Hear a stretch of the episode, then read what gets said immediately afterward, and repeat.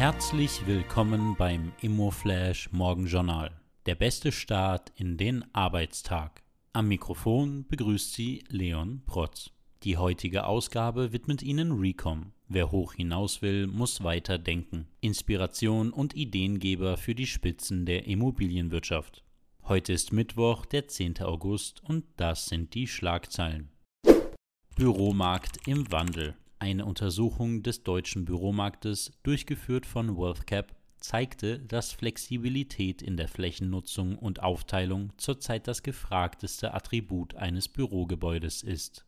Darauf folgen Vernetzung im Sinne des Internet of Things, Nachhaltigkeit des Gebäudes und Wohlbefinden. Die spannendste Meldung heute. Fernwärme teurer, Fernkälte wird ausgebaut. Die Wien Energie erhöht per 1. September ihre Fernwärmepreise um 92 Prozent.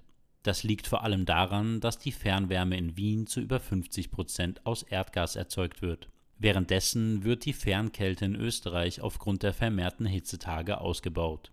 Mit Fernkälte werden zurzeit vor allem Krankenhäuser, Bürogebäude oder auch Hotels versorgt.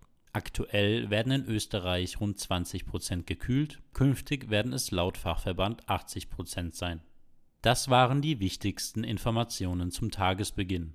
Mehr dazu und was die Branche heute sonst noch bewegen wird, erfahren Sie wie gewohnt ab 14 Uhr auf immoflash.at.